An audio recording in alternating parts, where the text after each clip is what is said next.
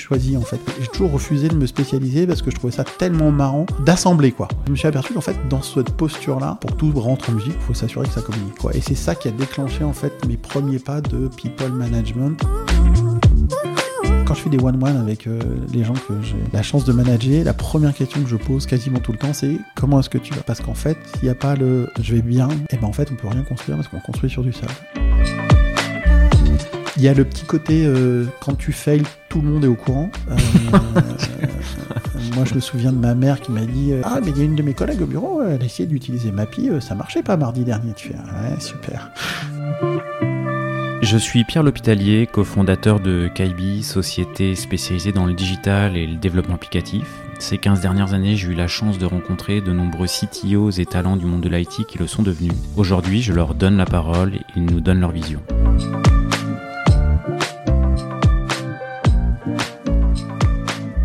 Eh bien, aujourd'hui, je suis en compagnie de Nicolas Elleringer. Merci de, merci d'avoir accepté euh, l'invitation, euh, Nicolas, CTO de Résilience. Bonjour Pierre, merci de m'avoir invité. C'est un, vrai plaisir de passer du temps euh, avec toi, de discuter euh, des sujets qui vont être euh, à l'ordre du jour aujourd'hui dans cet épisode. Bah c'est un plaisir partagé et je commence l'épisode comme comme c'est souvent le cas quand on a été mis en relation par faire un petit coucou à Antoine Bull qui est CTO, co-founder de The Edge et que j'avais reçu sur le podcast, qui nous a mis en relation. Et voilà, un petit coucou et un remerciement. Et euh, c'est vrai quand j'avais vu euh, ce que tu faisais, le dernier choix que tu as fait il y a quelques temps maintenant avec le projet Résilience, euh, qui est un projet très orienté bah, médical, vie du patient, je me suis dit que ça ferait un épisode assez sympa parce que bah, c'est bah, voilà, c'est un sujet qui, je pense, nous touche tous de près ou de loin d'un point de vue bah voilà, de, de, nos proches ou amis. Et euh, bah on en parlera un petit peu, un petit peu plus en amont. Mais avant d'arriver jusqu'à résilience, est-ce que tu peux te, bah, te présenter? On va revenir sur quelques épisodes euh, forts de ta, de ta vie, ta carrière. Ça marche. Alors, je m'appelle Nicolas Lringer, je suis effectivement le CTO de Résilience, boîte qu'on a cofondée à 4 euh, il y a quasiment deux ans, février 2021 avec euh, Céline Lazorte, Jonathan Menamou et euh, Mathieu Pozza, qui est une boîte qui euh, fait du logiciel dans le monde de l'oncologie. Donc, on fait des logiciels qui aident les patients et les équipes de soins à s'organiser. Moi, aujourd'hui, j'ai 46 ans. Ça fait un peu plus de 20 ans maintenant que je travaille dans cet écosystème tech et euh, organisationnel, managérial, projet. Euh, j'ai fait euh, quelques boîtes dans ma carrière, pas tant que ça, mais, mais des moments à chaque fois assez forts, assez beaucoup d'implications dans le projet et dans la construction d'entreprise. Alors ça peut être soit de l'entreprise elle-même, soit d'une partie, soit d'équipes à l'intérieur de, choses plus grandes, mais c'est vraiment ça qui a caractérisé aujourd'hui mon envie et là où je prends mon plaisir, c'est d'assembler des groupes de personnes pour atteindre des objectifs dans un contexte relativement tech. Donc euh, j'ai fait euh, donc Antoine que tu citais tout à l'heure est un camarade d'école d'ingé. C'est là que j'ai rencontré ma femme qui est aussi CTO. Donc ça fait une petite bande de potes. Euh. le monde est très petit. Du coup, pour le coup, ça remonte à il y a 20 ans. C'est ça. C'est juste que c'était il, y a longtemps, mais face à créer des, des, des, relations, des unions et des amitiés très fortes qui durent. Et puis, euh, puis, et puis, puis euh, diplôme d'ingénieur en poste, j'ai cherché ma première boîte. Et puis, euh, j'ai eu plusieurs opportunités, dont rejoindre des startups de gens que je connaissais, ce qui en, en 99-2000 était un peu nouveau, quoi. Et puis, bah, comme un bon élève bien éduqué, sous la pression familiale, papa, maman, tout ça, bah, j'ai rejoint une grande banque française ça a été mon premier poste, premier CD. Dit, comme ça, on sent que c'est pas la passion, euh, passion, passion, quoi. Bah, en fait, si, parce que j'avais fait mon stage de fin d'études dans une autre grande bande française, dans une salle de marché où euh, j'aimais bien l'ambiance euh, pulsée, très projet, quoi. Il y avait des trucs à faire, on s'y collait. Il y avait une ambiance très collaborative, vraiment focalisée sur il y a un job à faire, on le fait tous ensemble, on s'organise, il y a de l'échange, il y a du respect et tout, c'est tout. Et puis en changeant d'entreprise, pour des, problématiques de staffing dans le, bateau 1. Le bateau 2, c'est arrivé beaucoup plus euh, plan-plan, on va dire. Et donc, ça n'a pas vraiment rencontré mes aspirations de jeune diplômé qui ont envie de bouger les choses. Et donc, euh, donc je suis pas resté euh, au-delà. J'ai quasiment fait ma période d'essai en entier. Et puis après, j'ai dit, genre, j'ai besoin d'un truc qui bouge un peu plus, quoi, en gros. Et donc là, je suis revenu voir des gens qui m'avaient dit, je reviens bosser avec nous six mois avant. J'ai rejoint Pierre-Antoine Durja, Nicolas Gagnez, et Gabriel Viellard, qui avait fondé une société, une start-up vraiment, euh, qui s'appelait à l'époque Société de numérisation de ville. Et je devais être dans les 6, euh, 7e employés, enfin moins de 10, quoi, en gros, la structure. Et euh, le projet de la société, c'était de prendre les grandes villes en photo, bâtiment par bâtiment, avec un, des photographes à pied, des appareils photo numériques, les premiers de l'époque, quoi. Donc c'était des trucs qui font 10 euh, fois la taille de ton téléphone aujourd'hui. Euh, Google Street View, quoi. Ouais, alors vachement en avance, parce que c'était 7 ans, ans, avant que Street View débarque. Et puis surtout avec une approche avec des photographes, donc des gens qui se déplacent à pied, qui prennent bâtiment par bâtiment, qui détaillent, tu vois, adresse par adresse et tout, pour faire un inventaire photographique de la ville, et euh, qui avait une vocation pas que guidage ou tourisme et tout ça, mais aussi avec des clients comme des administrations qui gèrent du mobilier urbain ou, euh, ou qui gèrent genre les, les, HLM de la ville de Paris, tu vois. Donc euh, pour avoir un inventaire et tout. Alors il se trouve que moi je les ai rejoints, j'ai rejoint ce projet-là, euh, SNV, avril 2000, 1er avril 2000, pour, pour le plaisir de faire la bonne blague. et puis en fait, euh, la boîte a été euh, rachetée par euh, le groupe France Télécom parce que le premier client c'était Page Jaune pour vraiment accélérer la partie web de Page Jaune, la transformation vers le web de Page Jaune à l'époque. Et on a été mis dans euh, ce qui s'appelait une, une, branche de Wanadu qui s'appelait Wanadu Portail, où ils mettaient un petit peu euh, toutes les, euh, toutes les startups. Toi, tu arrives en avril et c'est racheté quand? Septembre, septembre 2000, de tête. Genre six mois avant la bulle Internet qui fait. Avant que ça se. Timing de fou, quoi. Et, et, assez fou parce que bah, on, a eu, on a eu les coups des franges pour faire les ambitions du groupe. Donc on a fait, je sais plus, une dizaine de villes en France. On a fait pareil en Espagne pour aider le démarrage de coupdescoups.com qui était l'annuaire équivalent euh, en Espagne. Et puis, euh, on a, à la croisée des chemins, on avait, on avait une petite euh, compétence cartographique, ingénierie technique cartographique pour la gestion du découpage des zones pour dispatcher les photographes, pour qu'ils aillent prendre les différents buildings. et puis, sur un proto, sur un coin de table, Pierre-Antoine avait fait de la carte au flash. À l'époque, flash était une, technologie vectorielle montante intéressante. Et puis, on en avait fait un prototype avec page un truc qui s'appelait Paris.plan resto. Donc, c'était une recherche géographique dans un plan dynamique euh, sur le web en 2000-2001. Un truc, euh, un ovni, quoi, ça n'existait pas. Et donc ça marchait, on faisait des projets rigolos comme ça. Et puis, euh, et puis un truc rigolo aussi, c'est que dans Wanadu Portail, il y avait une entreprise qui s'appelait iti.fr, qui était euh, donc une filiale de France Télécom. À l'origine, ITI, ça s'appelait la prévention routière itinéraire. Donc c'était deux têtes, hein, une joint venture entre le ministère des Transports et France Télécom pour euh, faire sur Minitel euh, des itinéraires et des plans. Alors des plans sur Minitel, c'est Sur Minitel? Ouais, sur Minitel, 3615 ITI. Très très gros service du Minitel, pour les notes de frais en particulier. Et, euh, et E.T. Euh, était en train de faire sa conversion vers le web. Alors, ils avaient déjà commencé depuis un moment, mais surtout, ils passaient vers un objectif européen et se transformaient en Mappy.com. Sauf que. Ah, la genèse de Mappy, c'est. La prévention routière, ouais. D'accord. Ok. Ouais. Donc, la prévention routière, c'était dans engager en disant faire des sites web, c'est pas notre job, quoi. a raison. Et puis, euh, ouais, les technos de l'époque euh, avaient du mal à passer euh, à l'échelle. Et donc là, coup de baguette magique de Nicolas Dufourc, donc président de Wanado à l'époque, qui aujourd'hui est président de la BPI, et qui a dit aux deux boîtes, bah, vous êtes dans le même secteur, là, il y a des gens, ils ont une techno flash rigolote de plan, machin, faites quelque chose ensemble.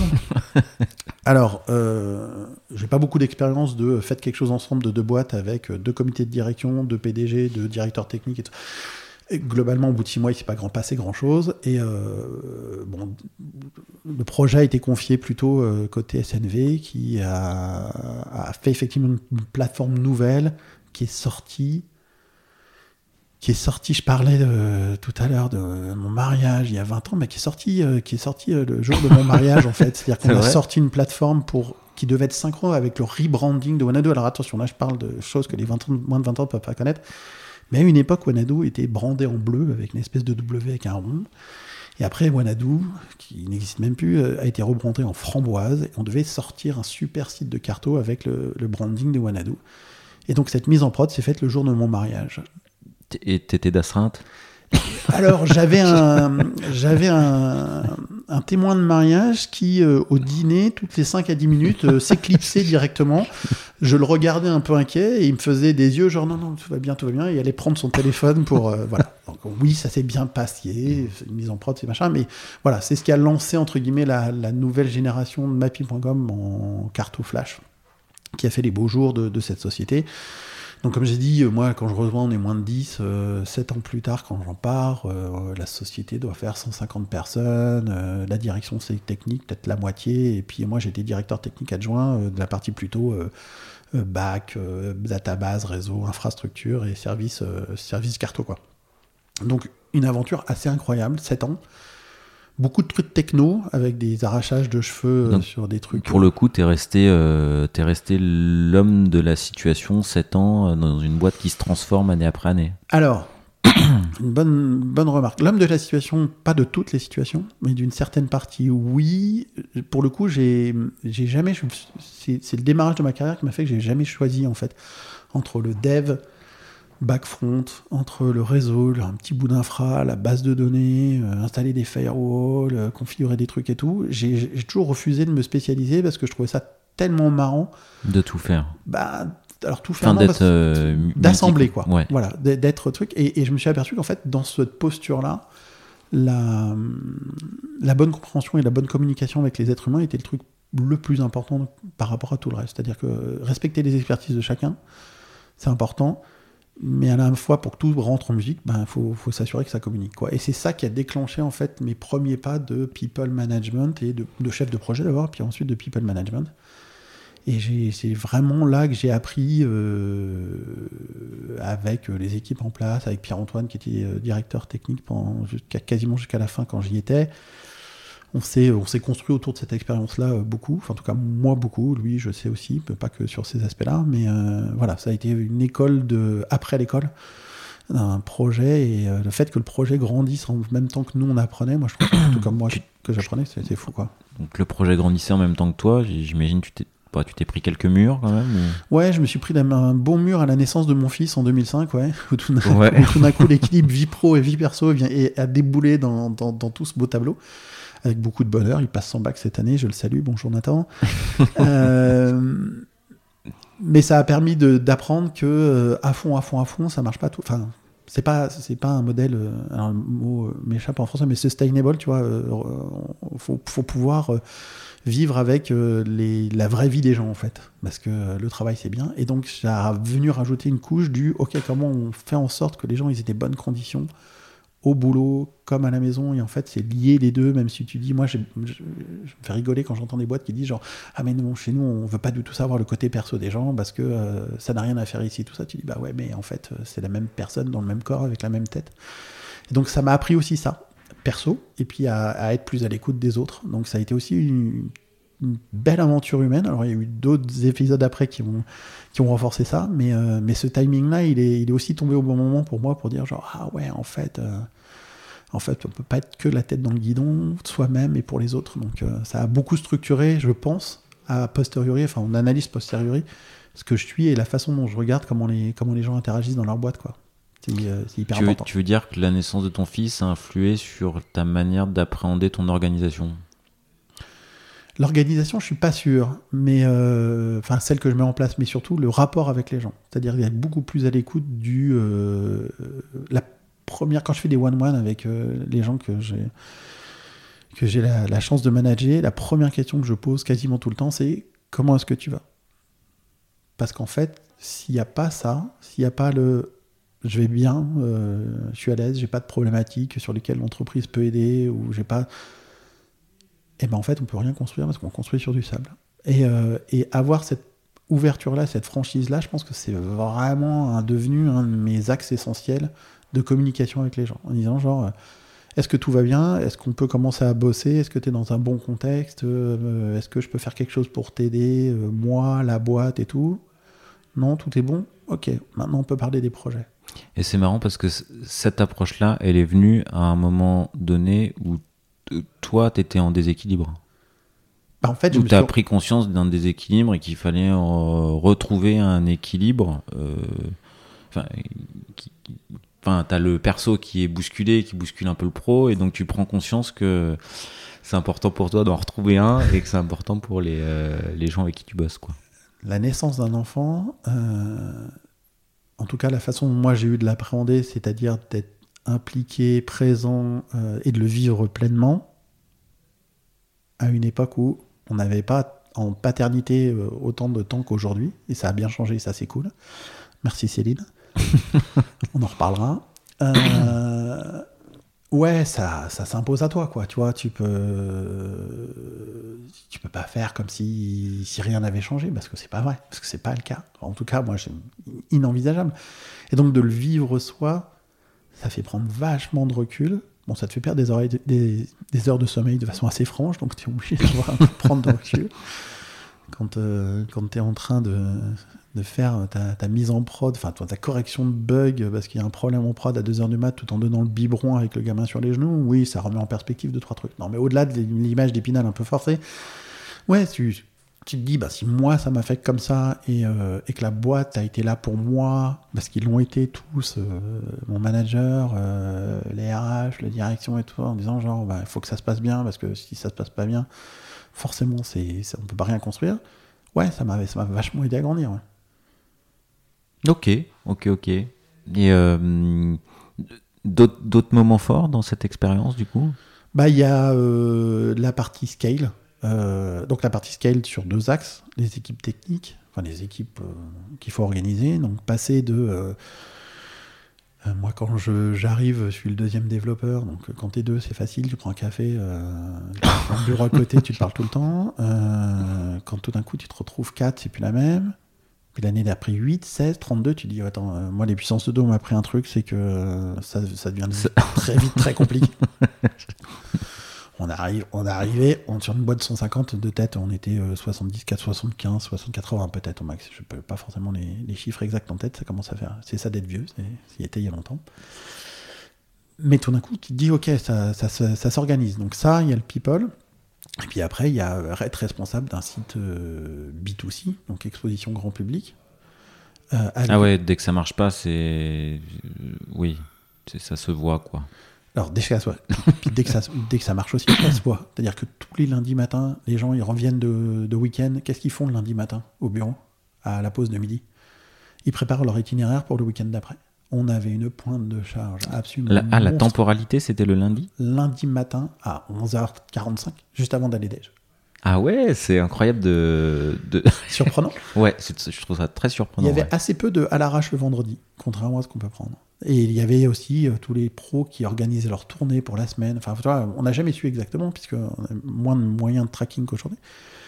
Mais il y avait de la charge, et puis ben, tu, tu, tu deviens, on a été, euh, alors je sais plus si c'était en 2004 ou en 2005, on était, euh, on était euh, cinquième site, quatrième site d'audience en France, quoi. Donc à l'époque, un million de visiteurs uniques par la journée.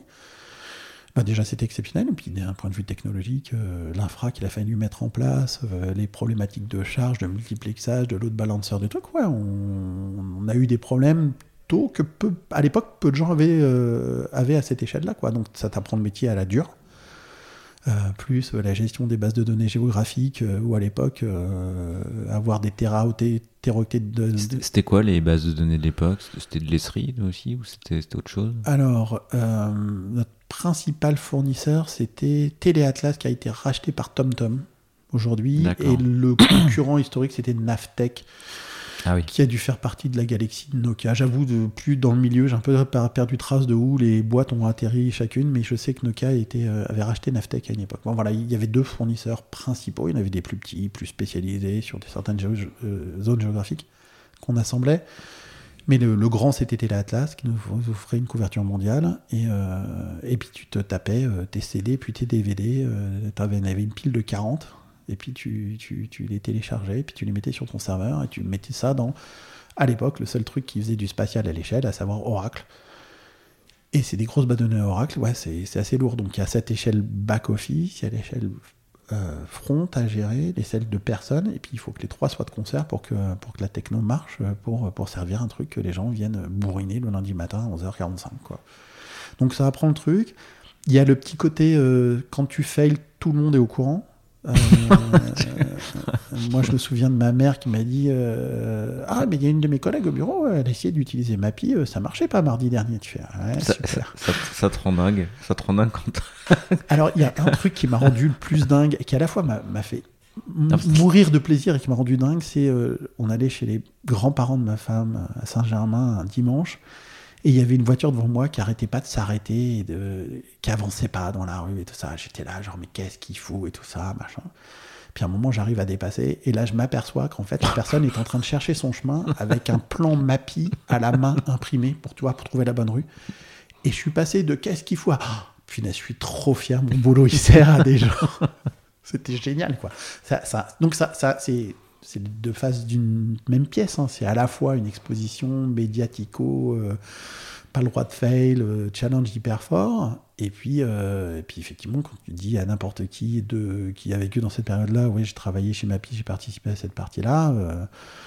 les gens savent de quoi tu enfin, te connaissent. quoi. Et alors, ce qui est marrant, c'est que maintenant, ça fait quelques années maintenant que la boîte a vécu plus sans moi qu'avec moi. Et donc, en fait, je suis je, perds un peu le lien. C'est-à-dire que j'ai un lien avec une boîte qui n'existe plus, qui n'est pas ce qu'elle est aujourd'hui. Euh, euh, les gens qui en ont fait ce qu'ils en ont fait là ont fait un travail formidable, je trouve, avec euh, vraiment une évolution du site super. Mais j'ai moins cet attachement-là de c'est notre bébé, notre projet qu'on a fait à l'époque. quoi. C'est assez bizarre. Que tu as dû avoir pendant un petit moment après être parti quand même. Oui, oui, ça a, été, ça a été un lien très très fort. Et puis bah, les, les, gens qui ont fait partie de cette aventure-là, on garde, des, on garde des liens relativement forts. Euh, tu, disais tout à l'heure, euh, on n'est pas câblé pour euh, gérer les puissances 2. Mm. c'est à quelle puissance 2 que ça a été le plus dur Le gap a été de 16 à 32, de 8 à 16, où tu t'es dit, waouh, c'est dur là. Le gap le plus difficile, il y a deux paliers. Alors, on va retrouver des, notions de, de changement d'échelle en termes de management d'engineering management qu'on trouve dans un bouquin euh, qui s'appelle euh, euh, The Manager Pass, Camille Fournier. Très bon. Et, la première étape, c'est devenir chef d'équipe. Tu pilotes des gens qui font des choses. Deuxième étape, enfin, c'est pas une étape, c'est de choses qui arrivent dans l'accroissement du nombre que tu décris, c'est je dois devenir manager de gens qui sont chefs d'équipe, qui eux-mêmes pilotent des gens. Et je dois coordonner ça avec le produit. Et puis l'étape d'après, c'est je manage des managers qui imaginent. Ouais, alors là, ouais, là tout d'un coup, c'est compliqué. En fait, c'est pas tellement le nombre absolu de gens. Après, moi, j'ai toujours mis à cœur euh, euh, de connaître les gens, au moins, tu vois, savoir mettre un, prénom sur un visage. Alors, j'ai une très très bonne mémoire des visages. Euh, ça, ça va très bien. Et des prénoms Pas du tout. Alors, je suis. voilà, je, ça me demande beaucoup de travail on revient là avec Résidence, on était en, team building la semaine dernière et euh, ça me tenait à cœur de savoir qui étaient, qui étaient les gens, qui, leur prénom, quelle était leur fonction dans la société. Et quand tu commences à être 74 en team building, bah 74, bah c'est pas si simple que ça, surtout quand tu es en remote et tout. Donc, mais voilà, donc les problématiques, c'est ça, c'est euh, la structure, l'organisation, donner du temps, de l'attention euh, en temps suffisant, en nombre, en volume suffisant à chacun. que chaque personne mérite, a le droit, entre guillemets, d'avoir de l'attention, qu'on s'intéresse à son cadre de travail quotidien, d'évolution, de perspective, lui donner le bon cadre, la bonne communication pour que il ou elle euh, donne son meilleur, quoi, qu'il soit performant pour, euh, pour la société évidemment, mais d'abord parce que c'est cool d'être bien dans ses basques au, bureau et de faire un truc utile. quand c'est pas le cas et ça a pu m'arriver, euh, c'est vite très destructeur, moi, de ma motivation et de mes trucs, et de, mon envie d'aller de, l'avant. Et donc ça, j'estime que c'est hyper important. Et donc moi, pour ces raisons-là, je crois pas à euh, l'idéal de l'organisation flat, tu vois. moi, je sais qu'il y a des entreprises américaines ou françaises où les gens se disent genre, ah, je suis un super manager, j'ai 25 reports. Je fais, hmm. Advanced Report, euh, combien de temps tu consacres à te plonger mentalement dans l'univers de chacun? Bah, La réponse, c'est pas assez, forcément. Et donc, moi, j'estime que c'est pas faire bien son boulot, mais c'est une conception très personnelle, tu vois. Et donc, plus que de regarder le est-ce que c'est 32, 64, c'est est-ce que tout au long du chemin, au fur et à mesure de l'évolution, les gens ont eu le bon cadre, la bonne communication, la bonne attention, ce qu'il fallait pour être, euh, pour être un, bon être humain dans, un, dans une condition de travail, tu vois. Et euh, je suis sûr que j'ai moi-même ou dans l'organisation de Mapi de l'époque pas tout fait bien, évidemment, hein, euh, mais je pense qu'on s'en est pas trop mal sorti parce qu'il y a eu beaucoup de, de relations qui ont duré longtemps et qui durent encore, quoi. Tu vois, alors on se voit pas tous les quatre matins non plus, mais, mais recroiser des gens de cette période-là, c'est c'est souvent très très très souvent un bon, un bon, une bonne vibe et je pense que c'est un bon indicateur, tu vois, 15 ans après. Euh, rien à enfin si un peu à voir. Euh, ça, a l'air d'être important pour toi d'être euh, vraiment à l'écoute. Tu, tu, commences tes points par comment tu vas. Est-ce que ça t'est arrivé à des moments bah, peut-être au moment de la naissance de ton, de ton fils ou à d'autres moments de dire et eh merde personne est-ce de te dire eh, moi en tant que manager ou tout en haut on me demande jamais moi comment ça va? Alors au moment de la naissance de mon fils, ça s'est super bien passé, puisque pour le coup, euh, l'encadrement, euh, Pierre-Antoine, qui est quand même un grand ami, et quelqu'un avec qui j'ai fait euh, une douzaine d'années de travail sur, sur un peu plus de 20, donc voilà, un, élément majeur dans ma vie professionnelle, et, et plus, bien plus même. Ils ont toujours été à l'écoute, lui, la boîte, les RH, enfin voilà, une équipe fantastique, et donc, et puis bah, pour la naissance de Nat, pour la naissance de, de mes deux filles après aussi, j'ai toujours eu ce cas. Et en fait, quand, pour revenir à ta question, il y a eu des moments où je me suis pas senti à l'écoute, où j'avais pas l'impression d'être, tu vois, un peu tout seul, ce qui arrive, hein, et ce qui est normal à un moment quand tu es euh, engineering manager avec 15 euh, ans d'expérience, les gens te disent, hey, eh, euh, je suis pas ton papa, je suis pas ta maman, les problèmes ils sont compliqués, bah ouais, ils sont un peu pour toi, tu vois. De côté, de côté je remonte, genre, ah, ah, c'est dur de travailler avec, euh, avec machin à l'autre bout de la boîte. Tu fais, ouais, bah ouais, bah, non, mais c'est un moment, je me souviens très bien hein, de, de, comment, de, du CTO de Criteo, donc Dan Theodosiou, qui, euh, qui très justement, et qui m'a fait beaucoup grandir à ça en disant genre, hé, hey, oh, hein, tu pars toi-même sur certains sujets, mais à côté de ça, bah voilà, quand ça a été c'est plus compliqué parce que t'es malade, t'es crevé, t'es machin. J'ai souvent, la plupart du temps, été eu à, affaire à des gens qui étaient très à l'écoute en disant genre, tu as un peu la même femme, la même vibe. Euh, Céline, Jonathan, Matt sont pareils. Euh, euh, les gens avec qui j'ai bien aimé travailler. Donc ça m'est pas arrivé souvent. Par contre, quand je me suis senti effectivement pas, pas soutenu, tu vois. Euh, naissance de ma fille juste avant le Covid, euh, Covid, le distanciel et tout. ouais, là, c'est compliqué. Généralement, voilà, ça a amené des changements, quoi. ok, ok, ok. ça marche, bah donc du coup, Mappy, bah, quand même une belle tranche de vie. 7 ans, de avril 2000, 2000 à septembre 2007, ouais 7 ans, un peu plus de 7 ans, tranquille. Et alors du coup, euh, après cette expérience euh, avec du scale, avec pas mal de problématiques techniques, euh, tu fais un petit passage par 118.0.0.0 et puis tu te lances dans une nouvelle grande page ouais. complètement différente. Quoi. Ouais, Nova Codex, ça a commencé en 2008. Je me souviens d'un déj avec Pierre-Antoine, donc je retrouve et on est tous les deux euh, plutôt dispo à faire un nouveau truc. Et euh, on se dit, tiens, on fera pas une boîte. Et puis en 2008, euh, octobre. Ça se passe comme ça, les coulisses? Ouais, c'est un déj. C'est marrant parce que Nova Codex, ça a commencé avec un déj et ça a fini avec un déj, cinq ans plus tard. Et bon, on, parlera du déj de fin après. Mais le déj de début, c'est lui, il avait fini ce qu'il avait à faire dans les boîtes qu'il avait fait après Mappy. Moi, 118, j'avais un peu fait le tour et tout. Donc voilà, on se dit, tiens, on lancerait pas un truc. Et pile où on se demande ça, il y a euh, crise des subprimes. Terreur dans le monde, ah, ça va être la crise, ça va être compliqué, plus personne veut bosser. Conséquence, les porteurs de projets qui veulent lancer une boîte, une start-up, une idée, un nouveau truc et tout, pour trouver des équipes techniques pour démarrer leur projet, à sec. Mais vraiment, plus personne voulait bouger. C'était vraiment une crise du recrutement ou de la dynamisme sur ces projets-là. Et en fait, de cette crise, on en a fait une opportunité, puisqu'on a monté euh, alors ce qui s'appelait Technoforge à l'époque, et puis qu'on a changé de nom en, Nova Codex, parce qu'en termes d'IP, c'était compliqué. Choisir c'est l'enfer. Je déteste ça. Le marketing, c'est vraiment mon truc. Mais euh, donc on démarre et en fait on se dit bah on va faire ce qu'on a bien fait ensemble chez Mappy, euh, moi chez 118, Pierre Antoine il avait fait café.com et puis dis-moi où de tête. C'est démarrer les trucs quoi. À deux, on sait bien faire, on sait euh, constituer une équipe euh, petite, efficace à Lille. Puis Antoine parlait toujours du, mode commando avec euh, le spécialiste de la communication, l'éclaireur, le machin. Bah là, c'était lui, il est plus dev produit, moi je suis plus dev infra. On a recruté des devs, un designer et tout, puis on a, prospecté. alors les, les fonds d'investissement qui eux voient les projets démarrer et se disent bah comment on les fait? Et euh, par réseau de, dans cet axe-là, Ah, pour trouver les projets, là, Ouais. euh, ça allait être, tu vois, une de mes questions, c'est, euh, pas évident quand même d'a- d'arriver, dire bonjour, je peux vous aider à mon, à- vous avez une idée, on va le faire, euh, on va vous aider à le faire? Alors, je sais pas si c'est si difficile que ça. Enfin, si c'est pareil aujourd'hui. Enfin, si j'en ai une petite idée, on pourra en discuter. Mais euh, à l'époque, euh, en fait, les fonds d'investissement, ils avaient des gens avec des projets, ils voulaient lever des fonds et ils disaient Mais comment, enfin, où est votre associé technique? On le cherche encore.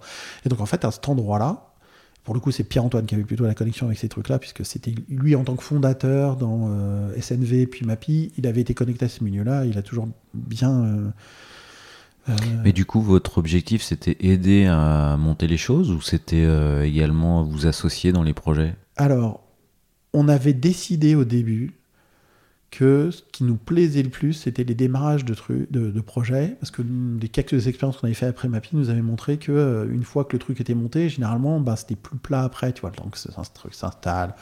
Une fois que le product market fit est déjà là, que la version 1 est lancée, euh, faire en gros, bah, c'est ce qui m'a fait moi à partir de chez Mappy, c'est euh, à la troisième fois qu'on te dit on va faire la version 2 de Mappy, tu dis ouais c'est bon, j'ai un peu fait le tour de la question.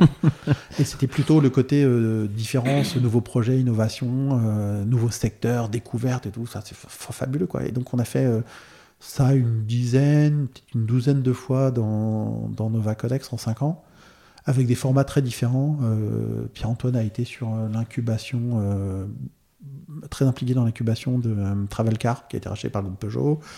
On a démarré un réseau social dans le monde de l'investissement entre les, alors ce qui s'appelle les limited partners et les general partners. Je vais faire court entre les fonds et les fonds de fonds. Donc le fonds souverain du Canada qui va mettre X euh, millions d'euros dans, le fonds euh, Ventures 2 de n'importe quel fonds, qui est avant l'investissement. On a, on a intervenu sur des, sur des grands comptes, sur d'expertise technique, euh, de bases de données. Enfin, tu vois, on a fait, euh, on a fait quand même un, petit bout de chemin avec des boîtes qui ont, qui ont survécu, euh, pour la plupart, ce qui est plutôt une, une satisfaction à dix ans après. Mais vraiment, c'était ça qui nous intéressait. C'était de venir dans un contexte, donner le coup de main au démarrage ou au redémarrage d'une activité technique, aider à structurer avec des trucs agiles, pas que avec la méthode, mais aussi en termes de techno, recruter les bonnes personnes, parce que quand le projet il démarre déjà un peu, entre recruter ton premier dev où il n'y a tu, rien, recrutes- tu recrutais les bonnes personnes pour, euh, pour Nova Codex Les deux. Ou, ou, En euh, fait, nous, on avait notre équipe de démarrage qu'on voulait forcément resserrer. On voulait pas être 50. On voulait vraiment être force coup de poing démarrage. vous vouliez être. Enfin, il y avait une volonté de pas être nombreux. Oui, tout à fait. Vous, aviez mis un chiffre, vous aviez dit euh, on veut pas être plus de. Vous êtes. Plus de 7, c'est compliqué parce qu'après, euh, il faut partager la pizza, quoi, tu vois. D'accord, ok. C'est une question de communication. Quand tu es, quand t'es 7, 6, 7, 8 max, il y a assez peu de problématiques de com. Quand tu es 12, 15, ben, déjà, c'est plus d'être deux équipes, faut coordonner, machin. Donc nous, on voulait vraiment être dans l'efficacité. Et donc on a recruté pour nous. Euh, et on a recruté aussi pour euh, ben, créer les équipes techniques des boîtes qu'on a aidé à démarrer techniquement, ben, pour qu'elles aient une vie après nous. Parce que sinon, on- si tu fais pas ça, ben, tu restes avec le projet. Et c'était pas, c'était pas le projet, le nôtre en tout cas. J'ai j'ai l'impression que cette expérience-là, c'est euh, une expérience où tu te dis en fait, c'est quoi que je kiffe faire et, et je l'assume, je vais jusqu'au bout et je ne ferai que ça, quoi. Complètement. C'est le projet, c'est le, le propos, le pitch du déj qu'on a fait en, octobre ou novembre 2008 avec Pierre-Antoine en disant genre, euh, ok, où est-ce qu'on est bon, où est-ce qu'on a... Il y a aussi un raisonnement de où est-ce que j'apporte ma, ma valeur ajoutée maximum. C'est-à-dire que le temps que j'ai dans une boîte, comment je fais en sorte que, euh, que toutes les actions que je fais soient sur le chemin critique de la boîte et apportent beaucoup de valeur. Et ça nous a plu de faire ça. Et en fait, c'est la contraposée qui a amené la fin de la boîte. Ah bah franchement, si tu- l'avais pas amené, il aurait fallu que j'y arrive parce que pourquoi ça s'arrête bah, Pourquoi ça s'arrête? Parce que tout d'un coup, euh, début 2013. on se fait une bouffe. Alors, on y arrive. fin, fin de la crise des subprimes, enfin en gros le fluidité de revenus, plus compliqué de trouver des projets intéressants, marrants, un peu spécifiques, où il y a tout à faire et tout fait moins appel à nous parce qu'en fait ça se passe mieux sur euh, la constitution des équipes et on se retrouve à faire des projets où on prend moins notre pied quoi. On se dit genre euh, voilà machin et donc on a le deux choix, soit on se dit bah on devient une SS2I euh, normale, c'est-à-dire que le petit hiatus machin, on grandit, donc on grandit.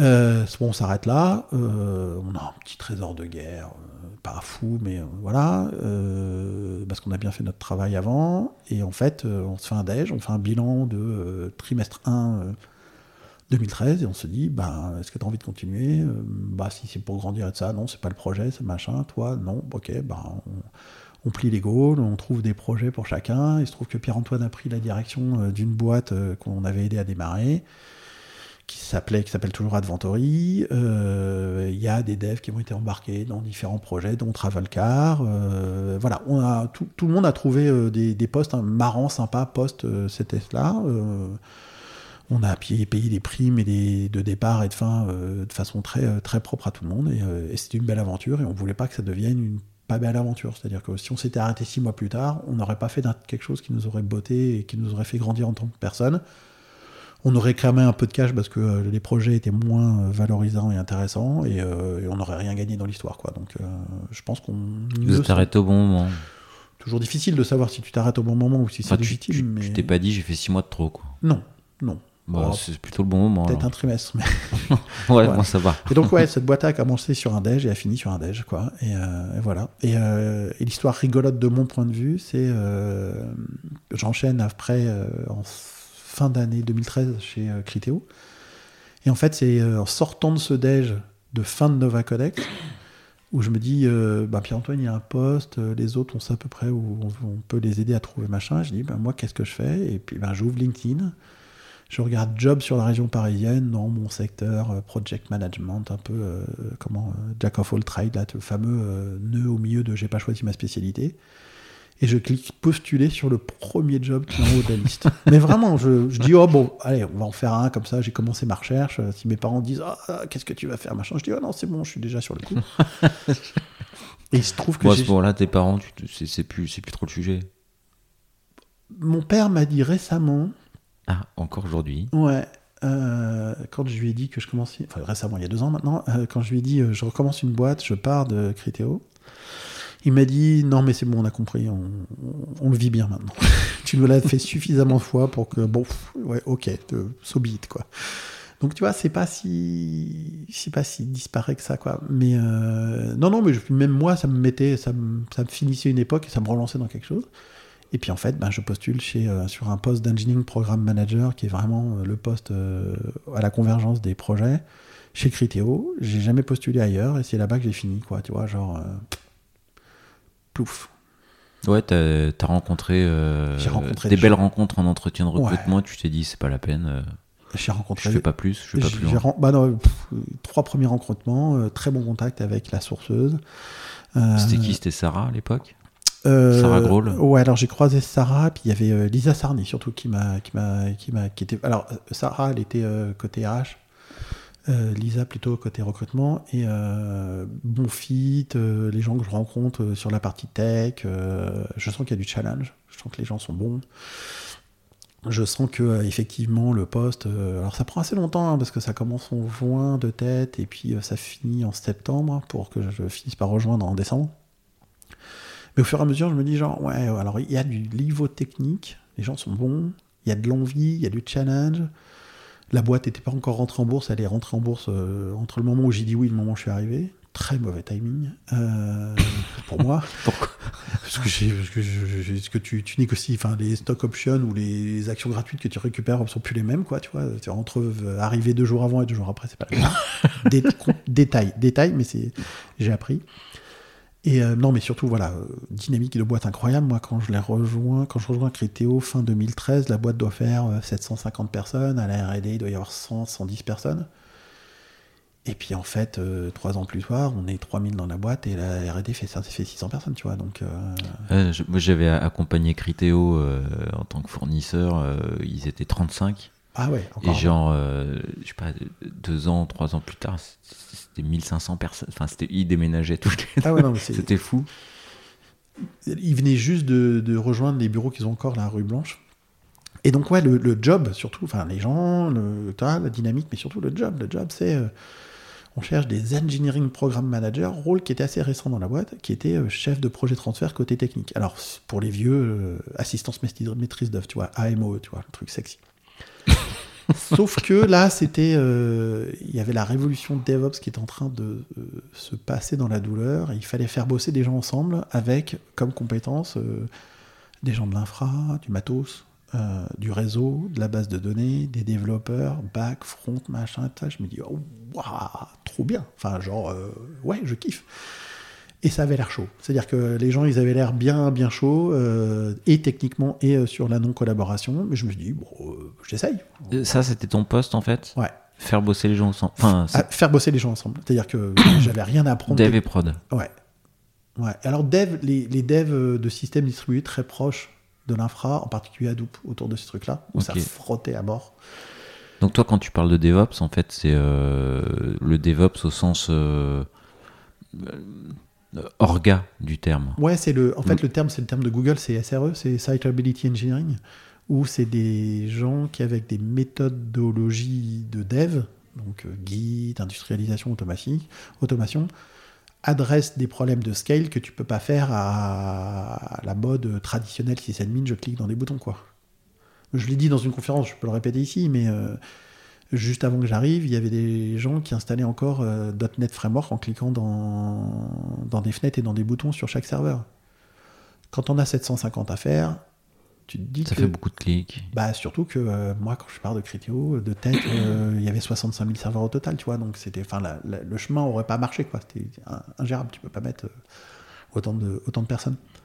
Mais donc, voilà, le, le- le- je savais que le truc était challenging et euh, j'y vais volontairement en disant, genre, ouais, faire travailler les gens ensemble, c'est un métier. euh, Enfin, dans un environnement technique exigeant et euh, où les contraintes sont dures, ouais, c'est fun. Alors peut-être que je vais me faire euh, broyer par la machine, le machin et tout, mais en tout cas, moi, j'ai envie d'essayer, quoi. J'y vais vraiment avec cette mentalité-là.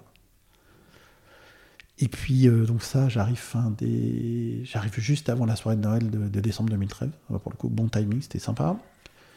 Et puis ça, c'est difficile, mais ça se passe. Et puis on commence à sortir des projets. Et puis, euh, et puis Dan, euh, donc à l'époque, il devait être encore euh, VP Engineering.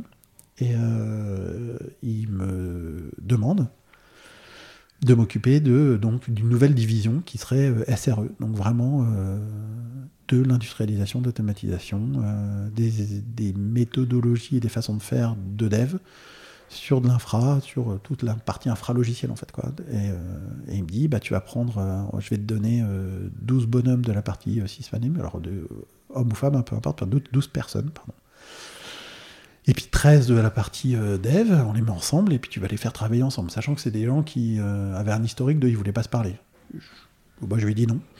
Je lui ai dit bah non, non bah, Les gens voulaient pas se parler? Bah, moi, j'avais réussi en tant que, justement, pas être le chef de personne, faire que la communication marchait. Je dis, bah non, on va pas réaligner de, le- du management parce que ça va recréer un clan de plus. quoi. Ouais.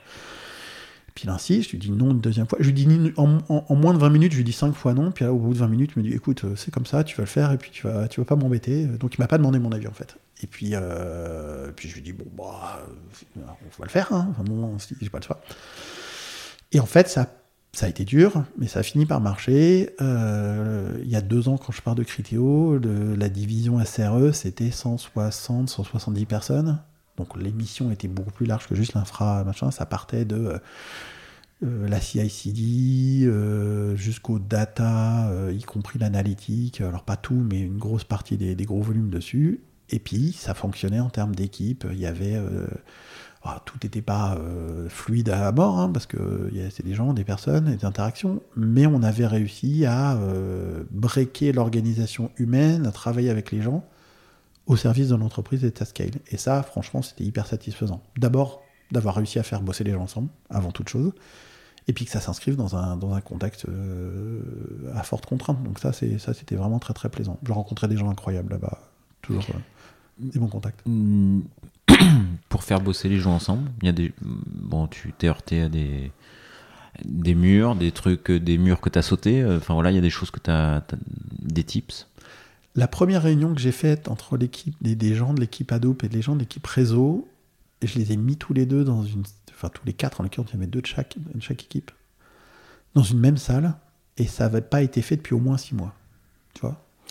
Et c'était pour euh, aligner, c'était pour. Il y avait un problème. Quoi l'objectif? Il y avait une problématique technique de euh, saturation euh, d'une certaine techno, d'un router Cisco, machin et tout ça, qui posait problème dans le truc, et ils se tiraient la bourre en disant genre il faut tout changer, il faut pas tout changer. Bref, bon, on se met dans une même salle, on cause quoi, tu vois, on dit genre bah on change une la, la, la, situation dans la pièce était tendue et j'ai même, je me suis même rendu compte que à la sortie de la salle, les gens regardaient pour voir si, si, c'était pas cogné, quoi. Tu vois, c'était vraiment genre mano à mano.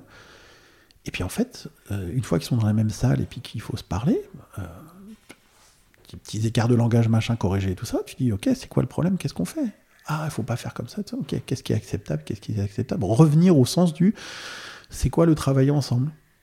Bah, la première base, c'est on se parle correctement on va commencer par ça.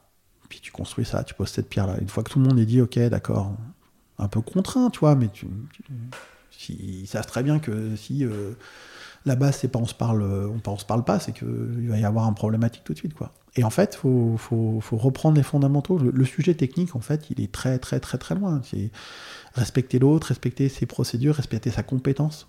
Et ça, ça a été, euh, dur parce qu'à l'époque, c'était pas forcément le cas, quoi. Tu euh, moi, j'ai entendu des choses du euh, ce que tu penses, j'en ai rien à foutre, quoi. Tu dis, bah écoute, non, en fait, non, on peut pas faire ça, c'est pas possible. Et donc remettre des fondamentaux très patiemment, très calmement, essayer de pas s'énerver. Et euh, j'ai pas toujours réussi à ne pas m'énerver.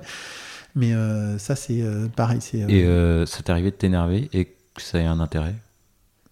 J'ai toujours été perdant quand je me suis énervé. C'est-à-dire quand j'ai eu des, des, réactions du ah j'en ai marre, machin, ça.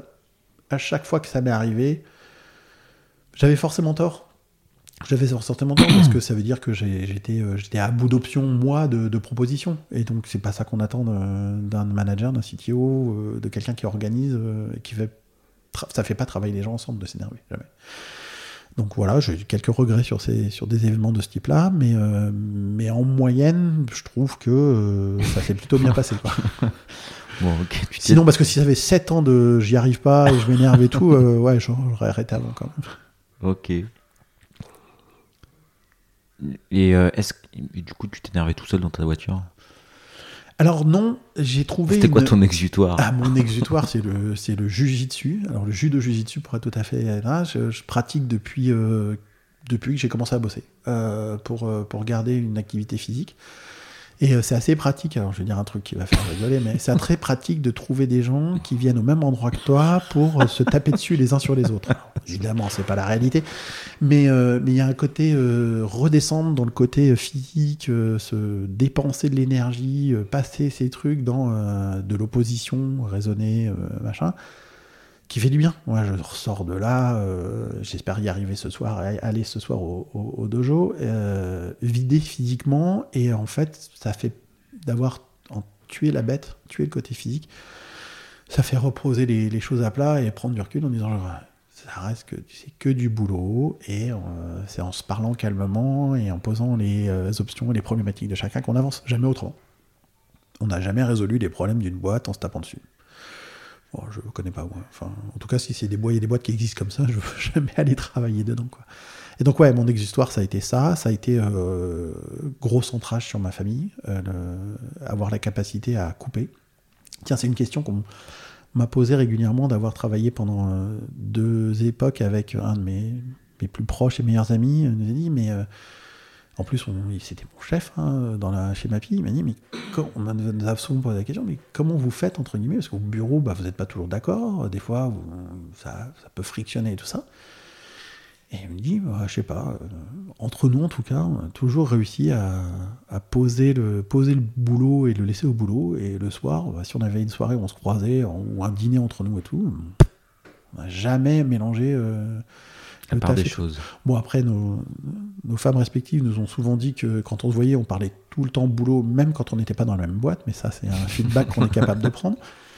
Mais euh, ouais, ouais, non, c'est euh, arriver à, à savoir dire. euh, c'est pas toujours facile, je suis pas toujours arrivé, mais faire que le boulot reste au boulot, quoi. Pas de tips particulier, quoi. C'est plutôt un état d'esprit là-dessus, quoi. Non, pas de truc T'as pas, t'as pas de jus de cerveau euh, qui, qui tourne le soir ou la nuit, quoi. T'arrives à couper. Si, quoi. bien sûr. Si, si. Euh, j'ai corrigé un. Je me rappelle une mise en prod chez Mappy où euh, on avait passé trop d'heures pour que, pour que je le dise publiquement à bosser. Je suis rentré chez moi, j'étais fatigué. Il y avait un point de mise en prod qui marchait pas sur les passerelles SMTP et tout ça. Et je me souviens que je me suis réveillé euh, avec mal au crâne en plein milieu de la nuit en disant genre j'ai trouvé. Je suis allé coder, je suis allé poser mon truc, je suis reparti. Donc euh, pas de, pas de, pas de- des trucs qui tournent, ça arrive. Mais mais ça ça enfin les trucs qui tournent m'ont jamais aidé en fait. C'est à dire que je j'ai jamais j'ai toujours essayé de pas de les entretenir. La question c'est quand ça tourne. Ouais je comprends ta question. Quand ça tourne et que tu n'arrives pas à t'en défaire comment tu fais? Euh, alors depuis pas longtemps je fais de la peinture et ça c'est bien ne pas être non pas devant un écran tu vois déjà ne pas être devant un écran et euh, il faut occuper, d'abord les mains, enfin le corps. C'est comme le judo, quoi. Il faut occuper la, faut occuper la, le, gros magnon, euh, le, côté physique. Et en fait, d'occuper le côté physique, les mains, à faire quelque chose qui n'est pas un truc euh, électronique, machin, qui est hors de ton contexte. Alors, il y en a certains, c'est la marche. Moi, la marche, ma femme est très vélo. Moi, je Ouais. pas le vélo. Ju- Jujitsu et peinture. Ouais, c'est ça. Occuper les mains ou les pieds. Ouais, et le, et le cerveau suit en fait. C'est-à-dire que euh, tu, tu peux avoir ton truc qui tourne tout d'un coup quand il faut, euh, faut être dedans parce que tu es en train de faire un truc avec ton corps. Bah, le cerveau il se réaligne tranquillement et, et doucement machin. J'ai pas de j'ai pas de méthode miracle au-delà de ça non. Ok. Bon, donc du coup, après la fin, fin d'époque Critéo, euh, bon, tu remontes une, une- un petit service de 160 personnes. On avait compris que, que c'est qu'a priori, euh, c'est pas le nombre de personnes qui. C'est pas. euh, c'est pas la taille des équipes, c'est pas le nombre de personnes, c'est pas la taille de la responsabilité qui est un peu ton moteur, vu ce que tu avais fait euh, post-MAPI. Et... Ouais. Mais là, du coup, euh, le- projet d'après, bah, rebelote, effectivement, tu, tu le prouves. quoi. Alors construire des trucs c'est un truc c'est une drogue en fait tu vois. Partir de y a rien à on fait quelque chose c'est fou quoi. Puis rencontrer euh, soit des nouvelles personnes, soit retrouver des gens que tu réintègres dans une nouvelle dynamique, leur offrir des, des nouvelles perspectives, des nouvelles façons de travailler. Franchement, c'est c'est un kiff énorme. Alors, la fin, le départ de Critéo et euh, le début de Résilience, c'est marrant parce que ça s'est un peu télescopé. J'avais. Ah, tu vois, on en parlait. en- J'ai tapé, j'ai tapé le micro. Euh, j'avais décidé euh, septembre 2020 que voilà, j'avais fait le tour de Critéo. Je commençais à pu avoir ce, besoin, tu vois, cette sensation de, renouvellement. Puis je n'étais pas forcément bon dans ce que je faisais, en tout cas, on l'avait dit. Euh, je me dis, tiens, je changerais bien. J'avais commencé à chercher. Et là, je reçois un coup de fil de Céline Lazorte, donc la fondatrice euh, de Litchi Itori, qui euh, était déjà partie depuis un an et demi, je pense, de, de Litchi à l'époque. Elle m'appelle euh, pour me présenter son projet et puis me poser des questions dans le domaine de euh, l'intelligence artificielle. Parce que, euh, alors pourquoi elle m'appelle moi? Parce que ma femme a fait euh, 12 ans Litchi et Mangopé avec Céline et Mathieu, donc qui sont mes deux nouveaux associés. Et donc on se connaît par intermittence. alors même si j'ai été... j'ai été filer un coup de main en tant que consultant sur leur, euh, leur infra au Luxembourg, et puis euh, il y a eu deux trois week-ends où on a été de fixer du SQL en famille. Véridique. Ok.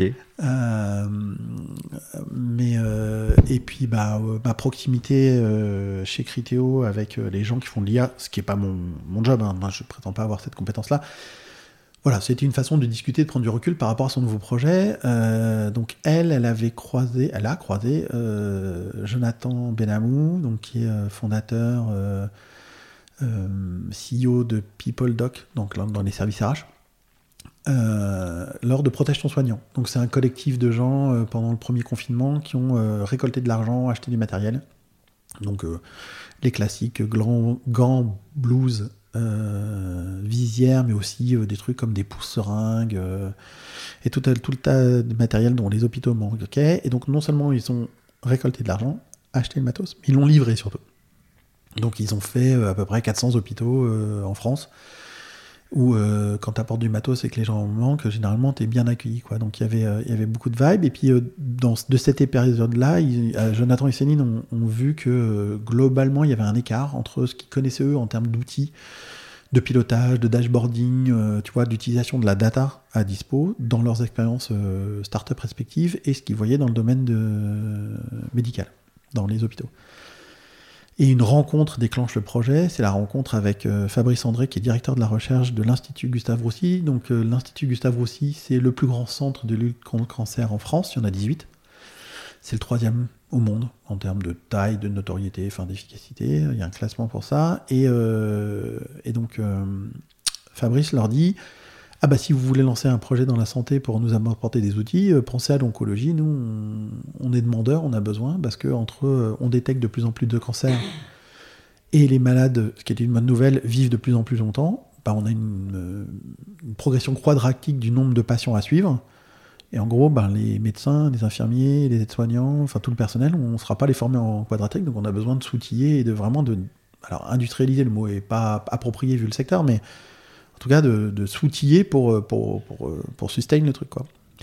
Donc Céline m'appelle en disant genre, ah, on a un projet dans ce secteur-là, on voudrait voir cette approche-là, on discute de proche en proche. Moi, j'avais pas forcément euh, déclenché dans ma tête euh, l'histoire de repartir de zéro d'une boîte, enfin de construire depuis, euh, depuis rien. Et donc je lui dis, bah au passage, tu- je te dis que moi, je, je cherche en ce moment. Et donc Céline, elle me regarde. Au, enfin, au je- passage. au passage, euh, à la fin de la conversation. Je dis, ah tiens, au passage, bah, elle est bien connectée, euh, voilà, tout ça, si tu vois passer. Et euh, elle me dit, euh, ah bah il faudrait que tu en passes à parle à Jonathan, il connaît plein de gens et tout, euh, pour un poste d'engineering manager. ouais, il pourrait te mettre en relation. Avec John, on se parle la semaine d'après. Il me dit, ah ouais, non, qu'est-ce que t'as fait, machin, c'est quoi ton envie et tout. Puis en gros, suite à notre conversation, il appelle Céline, il fait genre, mais vous êtes pas un peu bêtes tous les deux là? Nous, on cherche à monter une boîte et on n'a pas de CTO là. euh, Nicolas, ça vous voudrait pas? Et puis euh, avec Céline, on se rappelle, on fait genre, ah bah j'y avais pas réfléchi comme ça. et en fait, de fil en aiguille, euh, bah moi je dis, moi je démarrer des boîtes, c'est ce que j'ai fait plus souvent que de faire des trucs dans des boîtes établies comme comme Criteo, même si jamais jamais été fondateur. Par contre, contrairement à eux deux. Et, euh, et je leur dis, euh, ça dépend quel type de boîte vous voulez faire. Si vous cherchez votre premier développeur qui sera votre CTO, moi, C'est pas, pas forcément toi. bah non, 20 ans d'expérience, j'ai plus l'habitude de monter des équipes que de développer moi-même. Et très clair sur le truc là. Et donc ils me disent, non, non, mais euh, vu l'ampleur du projet, euh, on sait qu'on va devoir monter une équipe, donc tes compétences match. On part là-dessus. Mathieu, donc ancien CPO de Litchi Mangopé, euh, rejoint le, le bateau euh, dans les semaines qui suivent et on fonde euh, Résilience euh, mi-février, mi-février 2021. Donc dans bientôt deux ans. Deux ans, je pense, quand le podcast sortira. Ou pas loin, ouais. Pas loin. Et euh, donc dans les fondateurs, on retrouve nous quatre et euh, chose notable aussi, euh, l'Institut Gustave aussi, par sa branche d'investissement. Ah, ok. Donc c'est un partenaire plus que privilégié puisque qui fait partie Une de partie prenante, Ouais, partie ouais. prenante exactement du truc. On a la chance, l'honneur de ton de lever en seed euh, 5 millions d'euros avec nos amis de chez Singular. Pour la petite histoire, on s'est mis d'accord le 25 décembre, donc deux mois avant la fondation de la boîte. C'est toujours agréable de fonder la boîte alors que tu sais que tu as levé ton argent. Euh, et on a on pose un dossier à la BPI, donc on a 2 millions d'euros. Donc on sait qu'on a 7 millions d'euros pour faire un proof of concept de ce qu'on veut faire. Et euh, Résilience est une société à mission, donc on a mis le patient au centre avec notre mission en tant que, que société, c'est euh, d'améliorer et de, et de si possible prolonger la vie du patient, donc de soigner mieux Au travers de. au travers de solutions logicielles. De, euh, et la première étape qu'on a lancée avec, euh, avec ces dynamiques-là, c'est un compagnon qui permet de- d'aider, d'expliquer, d'accompagner et de euh, récolter des mesures auprès des patients qui sont atteints de, de cancer. Donc on s'est focalisé sur le cancer du sein pour démarrage. C'est une grande, des grandes spécialités de Gustave Roussy. Et donc en septembre 2021, on sort notre application mobile, euh, première du nom, et on commence le déploiement. Donc on était, on était, on était, on était une vingtaine. Donc tu vois, de février à septembre, on n'a pas chômé en termes de construction d'équipe, euh, aussi, bien côté tech que côté produit ops. Et en fait, on fait un mouvement fort euh, en octobre de la même année. On rachète Better Eyes, qui est une solution, une de télésurveillance, euh, donc dispositif médical, Ah, qui vient en fait faire le complément de notre. En fait, c'est la partie euh, soignant, dashboarding, tableau de bord, euh, et nous, on était sur le patient. Donc, euh, bah, on, on a combiné les dons pour faire un produit et de notre solution de télésurveillance vraiment de bout en bout. Et c'est aujourd'hui la solution qu'on déploie dans les hôpitaux et auprès des malades. Aujourd'hui, alors le chiffre exact doit être un peu plus de 1400 patients suivis par cette solution-là. Et alors aujourd'hui, bah, c'est un peu. Bon, l'aventure, elle est un peu jeune pour euh, avoir des, des métriques ou des, euh, des feedbacks, mais euh, sur, sur les patients qui sont utilisateurs de votre solution, vous observez effectivement une- un allongement de la durée de vie des patients par rapport. vous Évidemment, avez pas évidemment de on n'a pas, pas ces stats-là et elles seraient complètement, enfin, ce serait du doigt mouillé, ce serait complètement, enfin, Ouais. faux, enfin, factuellement faux. Par contre, on a une grosse adhésion. C'est-à-dire que on a parmi les meilleures adhésions de suivi, de remplissage de questionnaires, ce qui permet d'avoir de l'info qui remonte alors Ah, les que les patients gens... utilisateurs Ouais. restent utilisateurs et ça. sont assidus dans le, la remontée euh, entre guillemets manuelle de via l'application de- d'information. Voilà, donc c'est des symptômes, des problématiques qu'ils rencontrent et tout ça. Et c'est hyper important d'avoir de la télémédecine sur ces, sur ces sujets-là, de la télésurveillance, parce que en fait, anticiper. Euh, Les, gens, ils voient leur oncologue peut-être une fois par trimestre au mieux, et euh, en moyenne, si tu prends le nombre d'oncologues disponibles et le nombre de malades en France, tu te retrouves avec euh, les oncologues, ils ont 7 minutes de temps disponible pour chaque malade. C'est court. Donc si tu vois ça une fois par, une fois par trimestre, deux fois par an, un quart d'heure, bah, entre les deux, il se passe quoi? Et en fait, c'est ça, c'est retisser le lien et la relation et la remontée d'informations. Et euh, les équipes de soins, au lieu d'avoir des dossiers papier, ou même rien, mais ils ont un tableau de bord en disant voilà l'ensemble des malades que l'on suit en ce moment.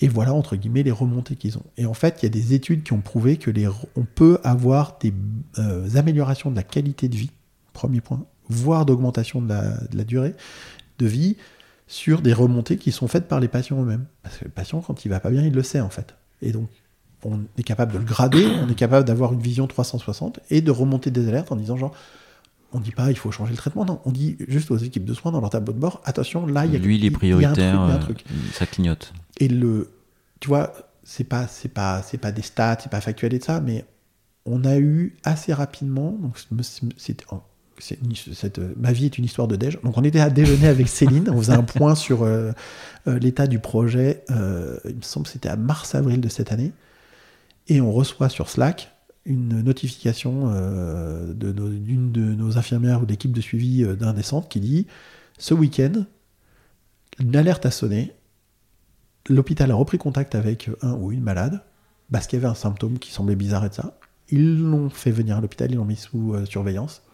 Réa, s'ils n'avaient pas eu l'alerte, ils passaient pas la nuit. Et là, tu es au resto et tu te dis, ok, donc on a fait quelque chose, au moins on aura fait ça. C'est-à-dire, au moins on aura fait un système qui a levé une alerte avec une histoire de remontée de compagnons et tout ça, pour dire, il faut reprendre contact. Et, euh, Et, ça a été fait, et ça. voilà, ça c'est fait. Ok, ça veut dire qu'on peut faire ça, et on peut le faire beaucoup de fois. On peut euh, soulager, donner les outils aux soignants pour soulager euh, et améliorer leur, leur quotidien et la façon dont ils travaillent. C'est-à-dire essayer de se concentrer là où ils ont des problématiques que l'informatique est bonne à résoudre. Et donner aux, patients aussi, on a des feedbacks incroyables sur euh, la qualité du contenu, sa mise à jour, l'accompagnement, euh, les soins palliatifs, euh, vraiment, tu vois, une connexion parce que tous les patients qu'on a vus interviewer nous disent euh, l'annonce du cancer, c'est un tsunami, c'est un tremblement de terre, mais les mots sont indescriptibles pour dire l'impact que ça a dans ta vie. Et quand tu repars et que tu es avec ce tsunami tout seul chez toi, avec une plaquette papier, c'est court quoi. Et donc tu vas sur Internet et tout. Et donc là, nous, on vient avec une offre de, de- d'accompagnement qui permet d'avoir euh, de la mise en relation, de garder le contact, d'avoir beaucoup de contenu, euh, d'avoir du contenu qui est sélectionné pour toi, qui est euh, comment affiné pour ta pathologie. Si tu as des symptômes, il y a des fiches pour dire qu'est-ce qu'on peut faire, machin. Enfin, tu vois, vraiment un accompagnement où euh, aujourd'hui, l'hôpital, ils peuvent pas mettre quelqu'un qui, euh, qui appelle toutes les semaines pour dire comment ça va. C'est pas possible. Ouais. Et nous, c'est un peu le euh, comment ça va. Sauf qu'il est plus plus quoi. Il est, il est poussé, il s'inscrit dans une, dans une recréation de la circulation de la data qui permet de prendre des décisions et, et- et d'améliorer la vie. Quoi. C'est une solution que, qui est utilisée par les patients ou également. Euh, euh, alors en fait, euh, l'annonce d'un cancer, c'est un tsunami pour la personne en question, mais c'est aussi pour l'entourage. Ouais. Euh, Est-ce que hum, c'est utilisé euh, par euh, l'entourage? Alors, on sait qu'on a des aidants euh, qui euh, saisissent pour des patients qui n'en ont pas, euh, soit la technicité, soit le téléphone mobile. euh, euh, c'est à la fois un super vecteur parce que de plus en plus de monde là, et euh, c'est un facteur d'inclusion dans l'ère numérique. Là où si on avait déployé une solution, euh, tu vois, sur, euh, sur ordinateur, bah, ça aurait été une étape encore faite beaucoup plus compliquée. Mais on sait qu'on a des aidants qui, qui participent à, cette saisie, qui le contenu, ça. L'application aujourd'hui, elle est disponible. Il n'y a pas besoin d'être patient et en suivi ou d'avoir été, tu vois, alors pas prescrit, mais incité à, à, s'inscrire à l'application. Donc il y a du contenu qui est disponible pour des gens qui ne sont pas patients. Aujourd'hui, on n'a pas encore fait euh, des euh, parcours spécifiques dans notre application pour les aidants. Ok, Mais on sait qu'il y en a qui, euh, qui, qui s'en servent. ok, ok. Bah, idée, hein, voilà, j'ai. pour, pour le coup, pour, pour, pour avoir vu le. Ouais, enfin, moi, j'ai eu le cas pour moi et pour ma maman. Ouais. Et euh, qu'aurait pas pu rentrer des données. Et effectivement, c'est un tsunami et, et être accompagné en tant que en tant qu'aidant, euh, c'est euh, ouais, je pense un, euh, vous pourrez faire du bon boulot. C'est sur la roadmap. Top. c'est connu. Donc voilà, bah, et puis bah, ça c'est la mission, donc qui est, euh, c'est, c'est à la fois euh, très exaltant et à la fois une responsabilité de fou, quoi, parce que tu te dis, bah, euh, on revient sur ce que je disais tout à l'heure chez Mappy, quand tu marches pas, les gens peuvent pas faire d'itinéraire. Chez Criteo, s'il marche pas, et les gens voient pas des pubs, ouais, ça va. Euh, là, tu as de la perte de chance, entre guillemets, de gens qui, euh, alors, euh, on a des systèmes résilients qui permettent d'enregistrer les événements, ils arrivent après, tout ça, mais tu te dis, ouais, je, la responsabilité de bien faire son travail, et c'est là où être certifié dispositif médical, c'est pareil, c'est une, responsabilité. Donc voilà, les gens qui viennent chez nous viennent pour euh, la boîte qui est posée de la bonne manière, je pense, euh, la façon qu'on a de travailler, euh, le- la mission de l'entreprise. Ouais, ils viennent aussi pour les absolument superbes séminaires qu'on a fait la, la semaine dernière où on était, on était effectivement pas tout le monde, mais presque tout le monde 74 au même endroit. Et c'était très sympathique. Alors, un, un truc aussi particulier, c'est le fait d'avoir démarré une boîte février 2021. On est une boîte qui est euh, remote friendly, très friendly, voire remote first. Donc, on est organisé dès le premier jour à ce n'y pas, travail à il y a distance. pas d'organisation legacy par rapport à du présentiel. quoi. Non. Non, c'est, on a, il y a des questions qu'on se pose pas, quoi. Alors, il y a des problématiques que ça fait, c'est-à-dire que ben, pour voir les gens, il faut s'organiser, parce que c'est quand même assez cool de voir les gens, euh, quand on veut et quand on peut. Mais, euh, mais effectivement, on n'a pas de legacy présentiel à traîner derrière. Et puis, euh, bon, ça, part d'un, ça partait d'un, double constat. C'est un, on était dans une phase où euh, le distanciel était encore vachement poussé avec, euh, avec la pandémie. Et puis de toute façon, Céline et moi, on habite en région parisienne, mais pas dans le même secteur. Matt, il habite Biarritz, John, il habite Madrid. Donc, bah, on n'allait pas déménager pour faire une boîte ensemble. Et, et en fait, c'était le bon moment quoi, pour faire ce, ce type-là. Donc, on a embrassé cet état de fait. Aujourd'hui, on a des gens, principalement en France, un peu en Espagne, mais qui habitent, euh, alors j'espère pas oublier, genre, pff, Nantes, euh, le Nord, euh, Strasbourg, Paris, Lyon, Marseille, Toulon, Bordeaux, Bègle, Biarritz, Toulouse, j'ai dit, Grenoble, Aix-les-Bains, peu importe. c'est- quoi. C'est quoi vos rituels du coup? Parce que du coup, tu dis, bon, je pense que le, c'est cool de se voir aussi. Et je pense que c'est aussi un besoin euh, Mm. de temps à autre pour qu'il y ait des, des liens minimum. C'est quoi vos rituels? Tu parlais du séminaire, mais il y a d'autres rituels ou d'autres moments? Alors, il y a, il y a plusieurs niveaux de rituels. Les, ri- les rituels de présence physique, euh, deux fois par an, on a une opportunité de se réunir tous au même endroit.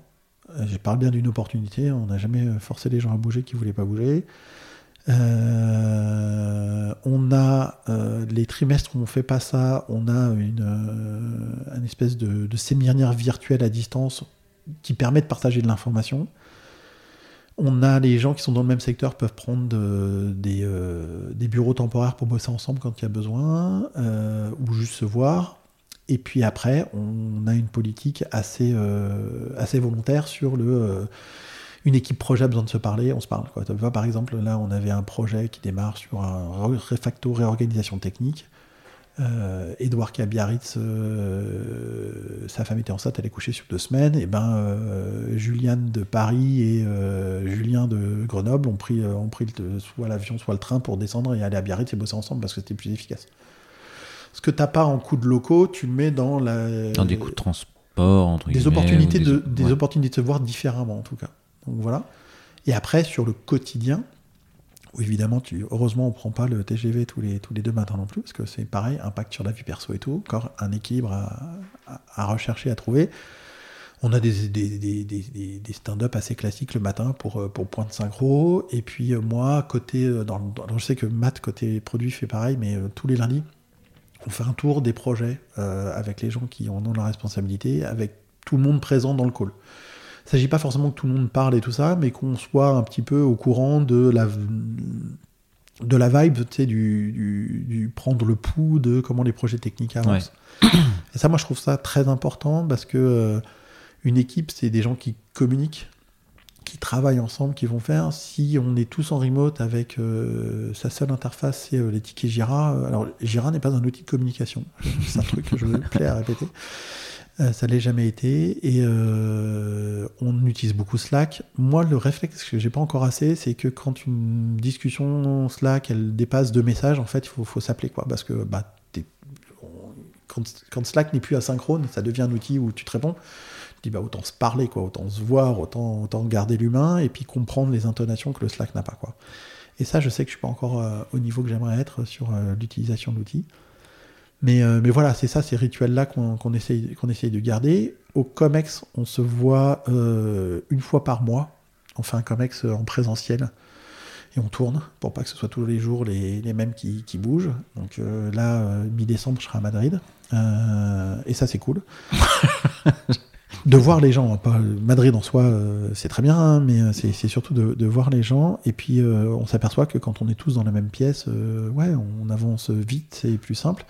Et de façon assez étonnante, c'est à ces moments-là qu'on s'aperçoit où on a des décalages. Pas tellement où on est raccord, mais on voit où on a les trous dans la raquette. Parce que c'est facile d'être d'accord à distance sur un planning de réunion prévu. Quand tu as deux heures et que tu balayes tous les sujets, en fait, tu vois les, tu vois les sujets émerger, en particulier les choses où il faut recoudre de l'information que tu n'as pas forcément parce que tu n'es pas au même endroit, parce que tu n'as pas la machine à café, parce que ça quoi la machine à café, hein, pour ceux qui boivent pas du café surtout. Mais, euh, mais voilà. Donc on essaie de trouver un équilibre entre euh, beaucoup de fluidité, euh, du distanciel qui facilite la vie de tout le monde, mais vraiment de tout le monde. Pas de salle de réunion à trouver. Ce qui ne nous empêche pas d'avoir à Paris euh, des bureaux euh, où c'est cool de se croiser pour ceux qui sont dans la région. Vous- Euh, Vous louez des bureaux ou vous louez des bureaux, un coworking à la journée euh, alors pour le coup, on a des, à Paris et à Biarritz, on a des vrais bureaux en propre. D'accord. Enfin, location, hein, mais euh, sur le long terme, c'est pas des, des spot-on. Et euh, ça permet bah, de croiser des gens, de recevoir des gens qu'on veut voir dans un truc qu'on connaît, où on est, on est à l'aise avec. Donc ça, c'est plutôt sympa. Et puis Biarritz, c'est les, les locaux historiques de Betterize et ça, ça sert les mêmes, les mêmes buts et les, de la même manière.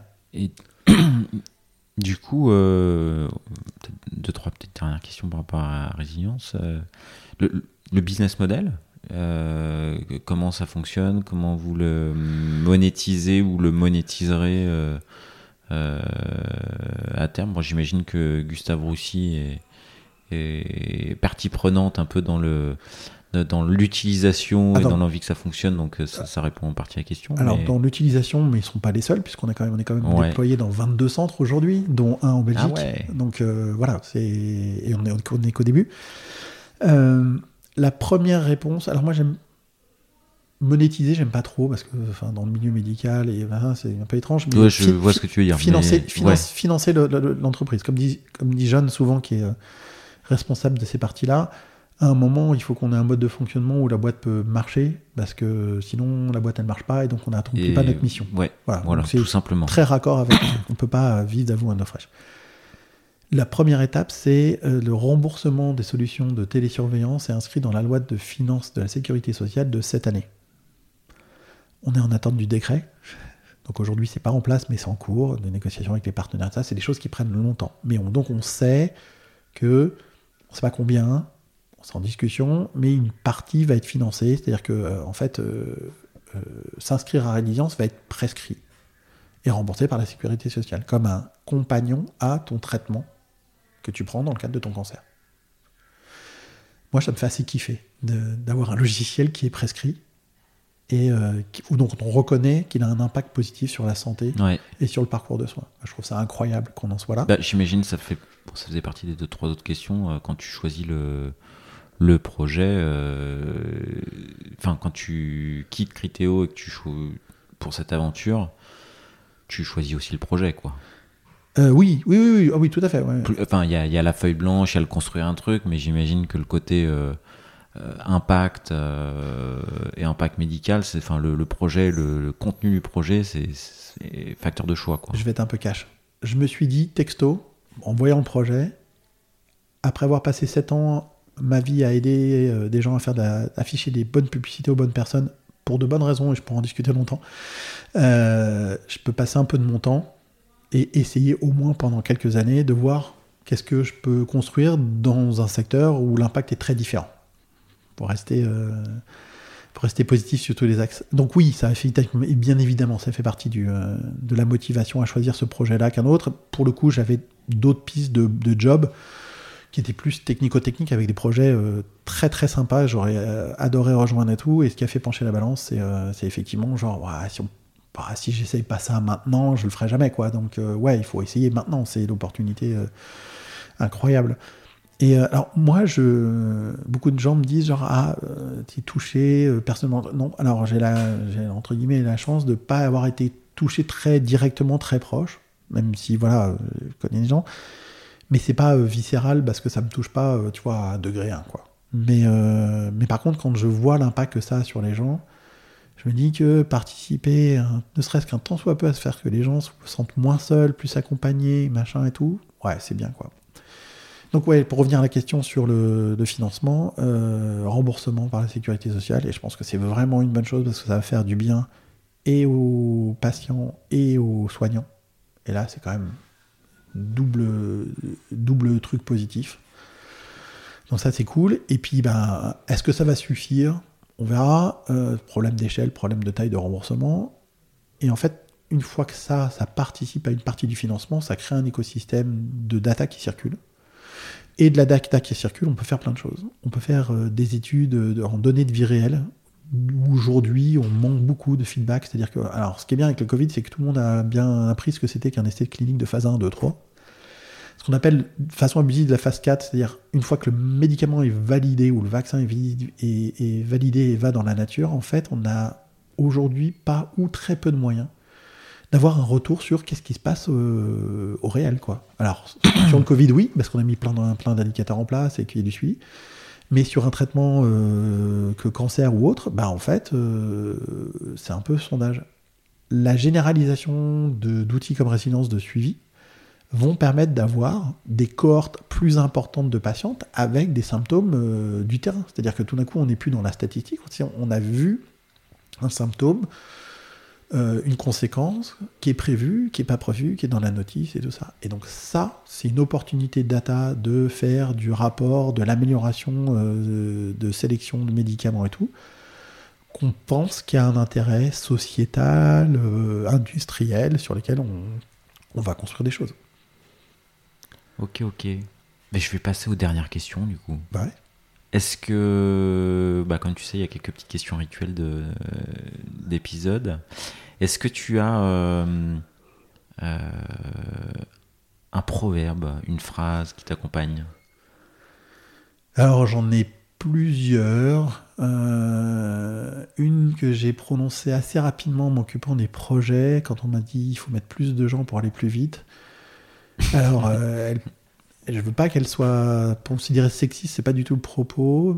J'ai dit souvent, j'ai un peu arrêté de le dire, euh, neuf femmes n'ont jamais fait un, enfant en un mois. Tout ça pour exprimer euh, le. c'est pas parce qu'on met plus de gens que le projet va sortir plus vite.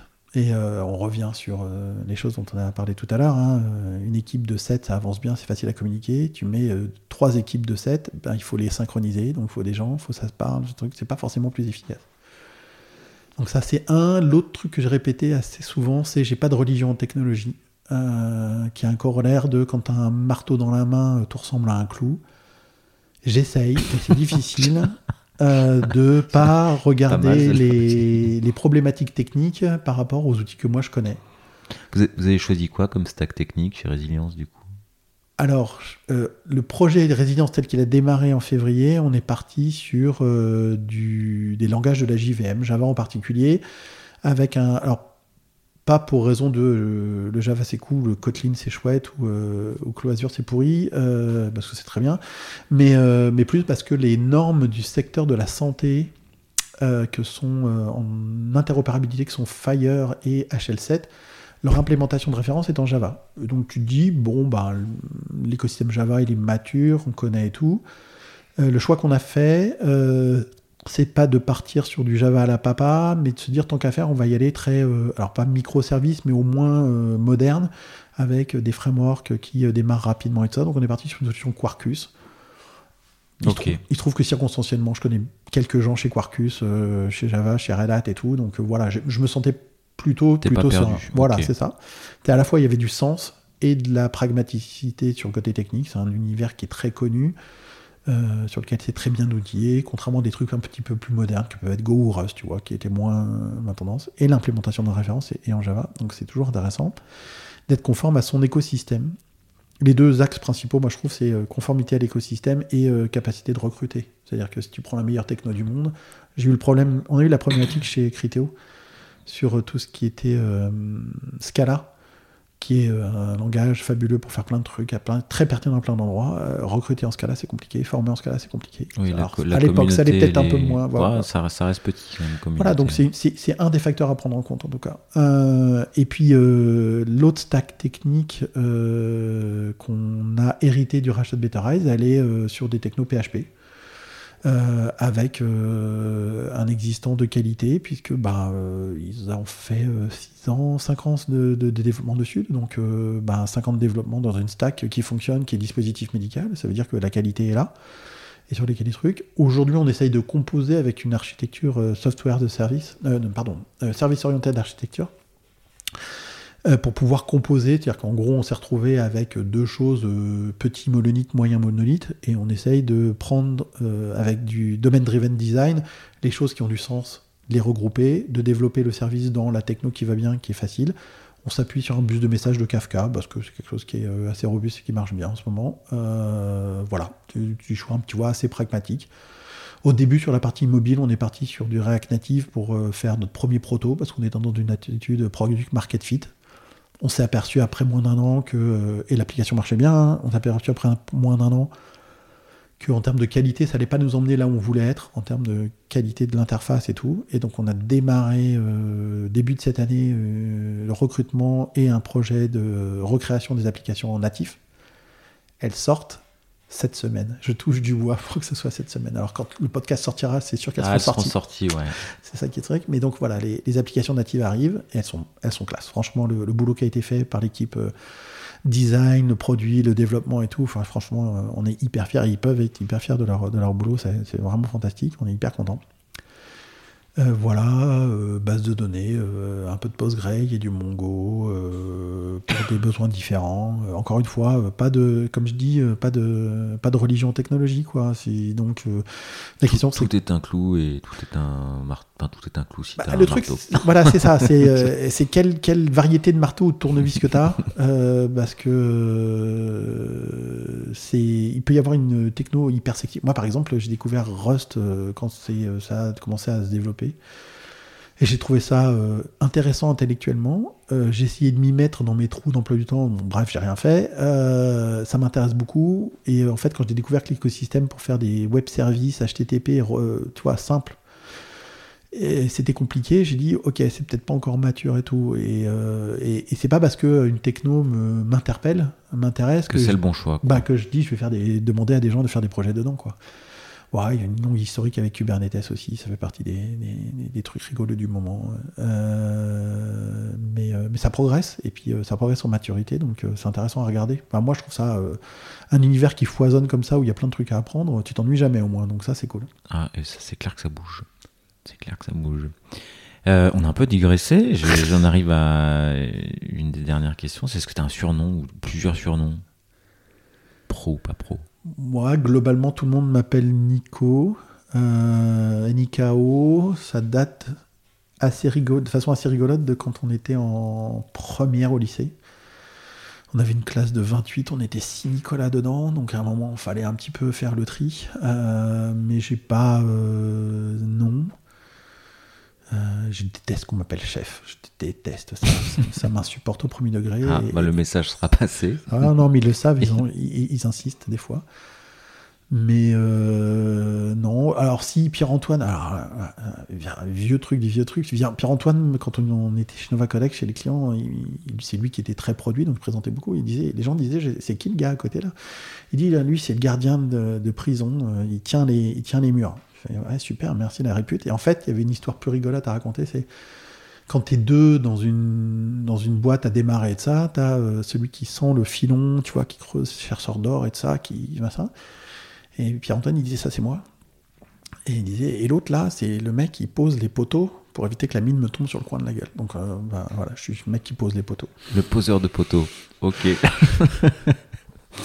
ok, ok. Euh, est-ce que tu donnerais un titre à cet épisode?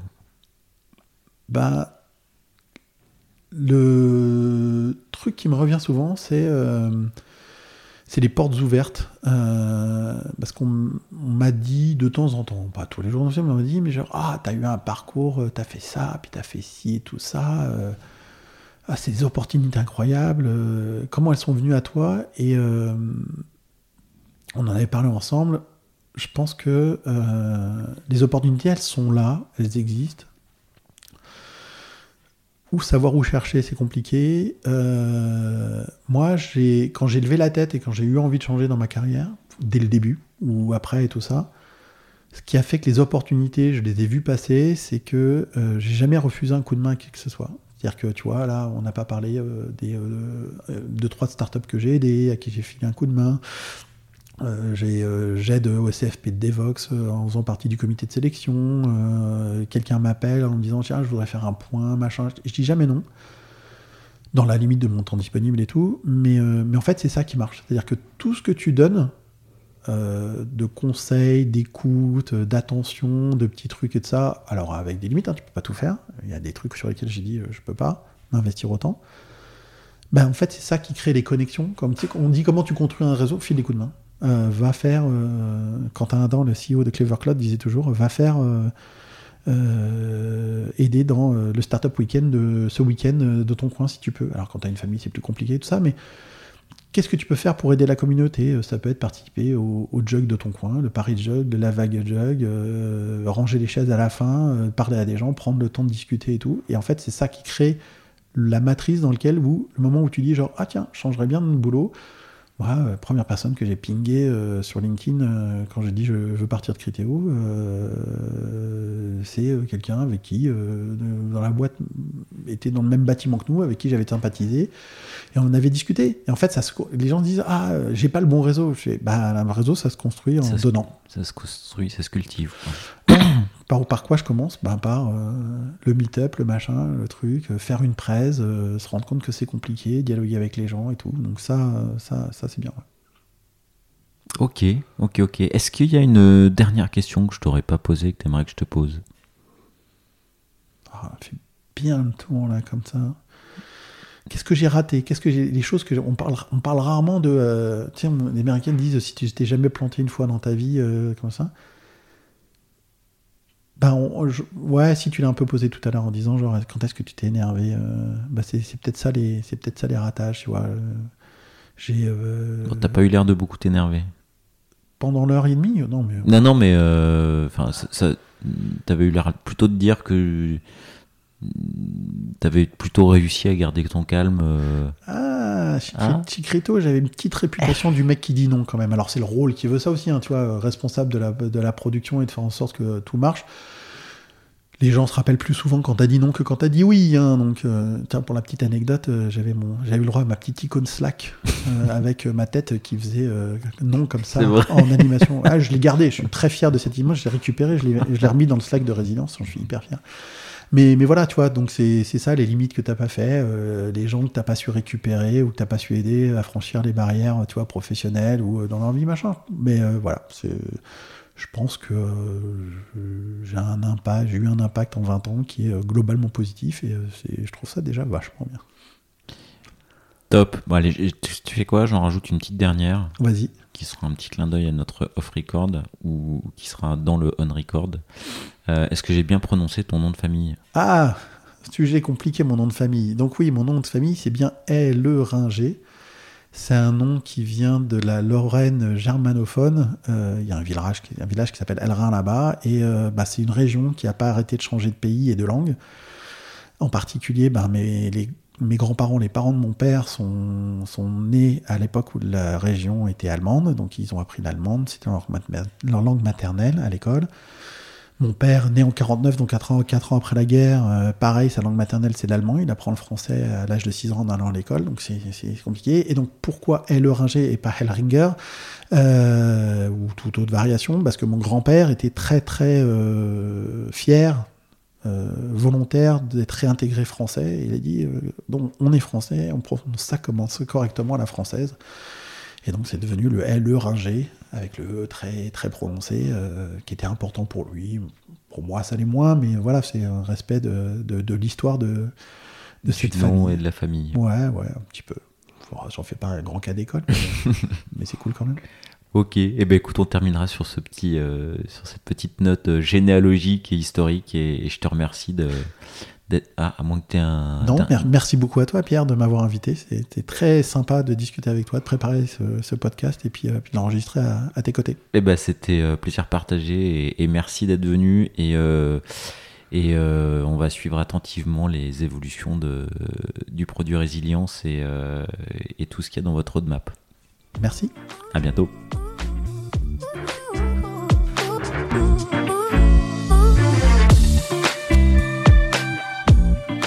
L'épisode est terminé, j'espère qu'il vous a plu et si c'est le cas, c'est le moment de prendre deux ou trois secondes de plus pour euh, deux ou trois clics. Un petit clic pour un pouce bleu euh, ou un petit clic pour un partage aux copains ou un petit clic pour vous abonner euh, et ne pas rater le prochain épisode. À très bientôt.